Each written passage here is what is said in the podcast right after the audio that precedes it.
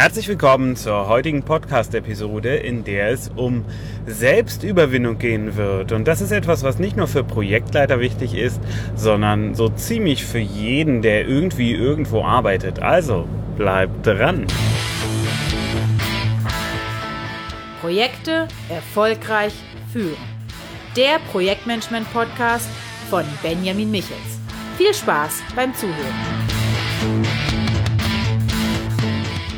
Hallo und herzlich willkommen in der heutigen Podcast-Episode. Und wie eben angekündigt, werden wir über Selbstüberwindung reden. Wie du hörst, ist das wieder mal ein Teil on the road. Warum? Weil heute Sonntag ist und an einem Sonntag arbeitet man ja nicht. Ah, das gilt leider nicht für Projektleiter, denn Projektleiter müssen auch ab und zu mal an einem Sonntag arbeiten. Ich weiß nicht, ob ich es in einem der anderen Podcasts schon erwähnt habe, aber wir sind ja gerade dabei, Deutschlands größte Online-Job-Konferenz aufzubauen und ähm, gehen aktuell davon aus, dass wir bis zum Start der Konferenz eine Sichtbarkeit von ungefähr 300.000 Personen in Deutschland erreichen werden. Und dafür gehe ich heute auf eine physische Jobmesse, um was zu tun?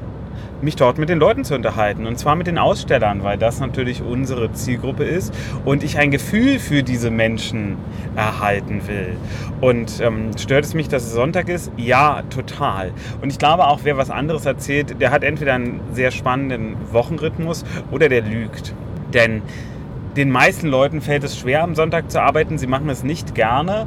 Und bei mir ist das auch immer so, dass ich am Sonntag dann eher so eine, so eine Katerstimmung habe und mir das Arbeiten schon, schon schwer fällt und es mehr mit Zwingen zu tun hat. Und ich kann nur empfehlen, wenn dein Job viel mit Zwingen zu tun hat, dann solltest du unbedingt etwas ändern. Denn das ist bei mir zum Glück nicht so. Ich muss mich wenig zu den Aufgaben zwingen, außer es sind wirklich, wirklich zu viele gleichzeitig. Dann ist es immer ein bisschen schwieriger.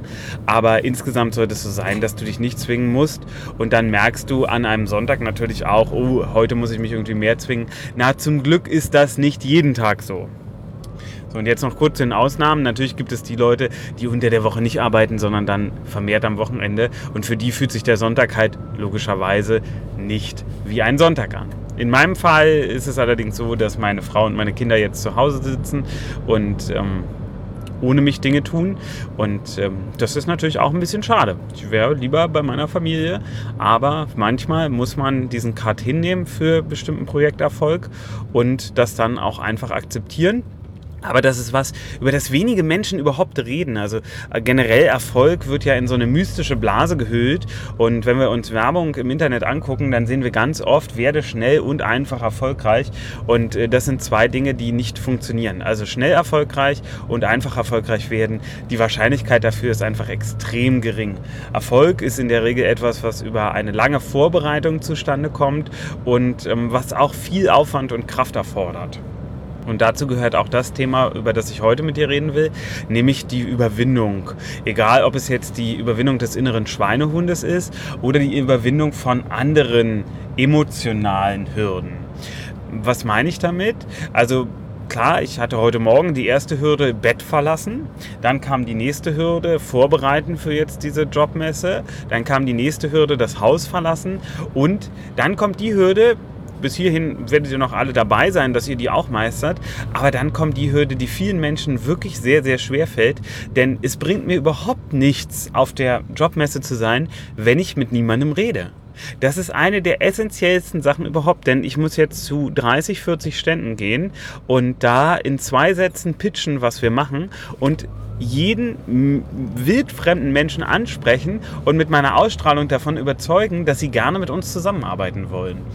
Und das ist etwas, was meiner Meinung nach vor allem auch Projektleiter betrifft, denn als Projektleitung muss ich gut auf fremde Menschen zugehen können. Ich muss zur Not auch mal Smalltalk-Situationen durchstehen können. Ich muss, äh, auch wenn eine Gruppe plötzlich größer wird, weil sie noch zwei, drei Leute dazustellen, mit der Situation umgehen können. Und das ist was, was vor allem Übung braucht. Übung, sich innerlich zu überwinden. Und dazu gehört, finde ich jedenfalls, auch telefonieren. Und wenn ich eine Frage habe, dann rufe ich irgendwo an und frage nach. Auch bei wildfremden Leuten, auch wenn da gar nicht steht, dass die weiterhelfen. Aber manchmal kann es Sinn machen, auch in einem anderen Unternehmen anzurufen, sich zur entsprechenden Stelle durchstellen zu lassen und da eine Frage zu stellen. Und meiner Meinung nach helfen die meisten Leute weiter. So ist es jedenfalls bei mir, jedenfalls wenn es meine Zeit zulässt. Wenn mich jemand anschreibt, dann helfe ich der Person weiter. Natürlich nicht, wenn da noch 50 Fragen hinterherkommen, aber so die ersten ein, zwei Fragen beantworte ich immer gerne und biete damit auch eine Hilfestellung. Ich habe zum Beispiel einen Beitrag über ähm, Gehalt in der Projektleitung auf meiner Webseite, also wie viel so eine durchschnittliche Projektleitung verdient. Wobei die Auflösung kann ich gleich schon sagen, es gibt keine durchschnittliche Projektleitung und dementsprechend auch kein durchschnittliches Gehalt. Also es muss sehr individuell bewertet werden. Aber seit ich diesen Beitrag auf meiner Seite habe, schreiben mich regelmäßig Leute an, weil sie jetzt eine neue Jobchance kriegen und nicht so richtig wissen, was sie als Gehaltshöhe verlangen sollen. Und da ähm, gebe ich immer ein, zwei Feedbacks und auch Vorschläge, wie man das im Bewerbungsgespräch selber angehen kann oder im Gehaltsgespräch, wie man da auf einen vernünftigen Wert gemeinsam mit dem Unternehmen kommt. So und auch das hat, jedenfalls im Grundtenor, wie ich es eben meinte, mit Überwindung zu tun, weil du musst zum Telefonhörer greifen. Wenn du nicht zum Telefonhörer greifst, dann wirst du auch nicht den Kontakt zu den anderen Menschen bekommen. Und ich kann nur sagen, dass Kontakte essentiell sind. Also bei neuen Projekten habe ich es ganz oft, dass ich auf bestehende Kontakte zurückgreifen kann. Sei es um eine Frage zu stellen, sei es um was zu pitchen, sei es um eine Empfehlung für einen Dienstleister oder ähnliches zu bekommen. Das heißt, es sind immer die Kontakte, die es für mich persönlich wertvoll machen. Und über die vielen Coachings, die ich bisher gemacht habe, mit meinen Coaches und über Trainingssituationen kann ich sagen, es stehen alle vor dem gleichen Problem. Also dieser Moment der Überwindung, in dem man sich selbst zwingen muss, jetzt jemanden anzusprechen. Das fällt ganz, ganz vielen Menschen schwer. Und ich glaube, das ist auch nur typisch, weil wir uns gefühlt in diesem Moment unheimlich angreifbar und verletzbar machen, nämlich für Ablehnung. Also, dass der andere verbal und nonverbal ausdrückt, ich möchte dich nicht, ich möchte nichts mit dir zu tun haben. So, das ist eine Sorge, die haben ganz viele Menschen. Und vielleicht nicht unbedingt bewusst, also ich glaube, die wenigsten können das wirklich eins zu eins so formulieren. Ich glaube aber, die Angst vor Ablehnung ist was, was bei vielen Menschen dahinter steht. Und ähm, das Erste ist erstmal zu akzeptieren, dass es so ist. So. Also, dass du Angst davor hast, abgelehnt zu werden. Und dass das okay und nur menschlich ist. Es geht uns allen anderen ja auch nicht anders. So, und dann gibt es Menschen, die haben einfach ein bisschen dickeres Fell. Und ähm, das liegt dann nicht daran, dass die sagen, naja, mir ist es egal, wenn ich abgelehnt werde, sondern es liegt daran, weil sie diese Ablehnungssituation anders verarbeiten.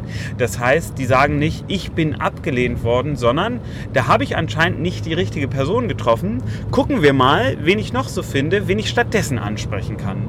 Also sie beziehen die Situation und die Ablehnung nicht auf sich, sondern ihnen ist bewusst, und das ist es in der Realität meistens, dass es einfach gerade mit der anderen Person zusammen nicht passt.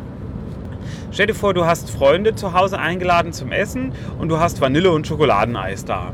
So, und jetzt bietest du erstmal nur das Schokoladeneis an. Und dann sagt einer der Freunde, nee, auf Schokoladeneis habe ich keine Lust. So, was machst du dann? Du bietest Vanilleeis an dann sagt er vielleicht, ja, ach, Vanilleeis nehme ich. Oder er sagt, ach nee, ach, ich habe gerade generell keine Lust auf Eis. So, und in dem Fall wirst du wahrscheinlich nicht in Tränen ausbrechen und sagen, oh, du hast mich abgelehnt, das ist so schrecklich. Also, das fände ich schon relativ unwahrscheinlich. Sondern du wirst erstmal eher sagen, ah, okay, gut, kein Eis ist in Ordnung. Ähm, wenn du doch noch was willst, sag Bescheid. So, und dann wendest du dich den Gästen zu, die Eis wollen und machst ihnen ihre Eiskugeln fertig. Und ähnlich ist es mit dem Zugehen auf andere Menschen. Manchmal passt es mit bestimmten Menschen einfach nicht. Und das ist wie mit der Kugel Eis. Es ist einfach nicht das Richtige in dem Moment und damit ist es aber dann auch okay und man darf da gar nicht länger verweilen.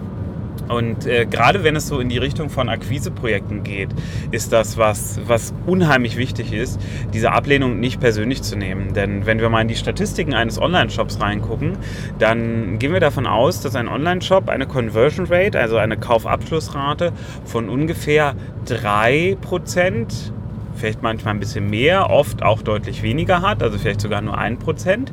Und wenn man das umdreht, wird einem bewusst, dass 97 bis 99 Prozent der Menschen, die sich auf einem Online-Shop aufhalten, nicht kaufen. Und das ist natürlich eine krasse Zahl.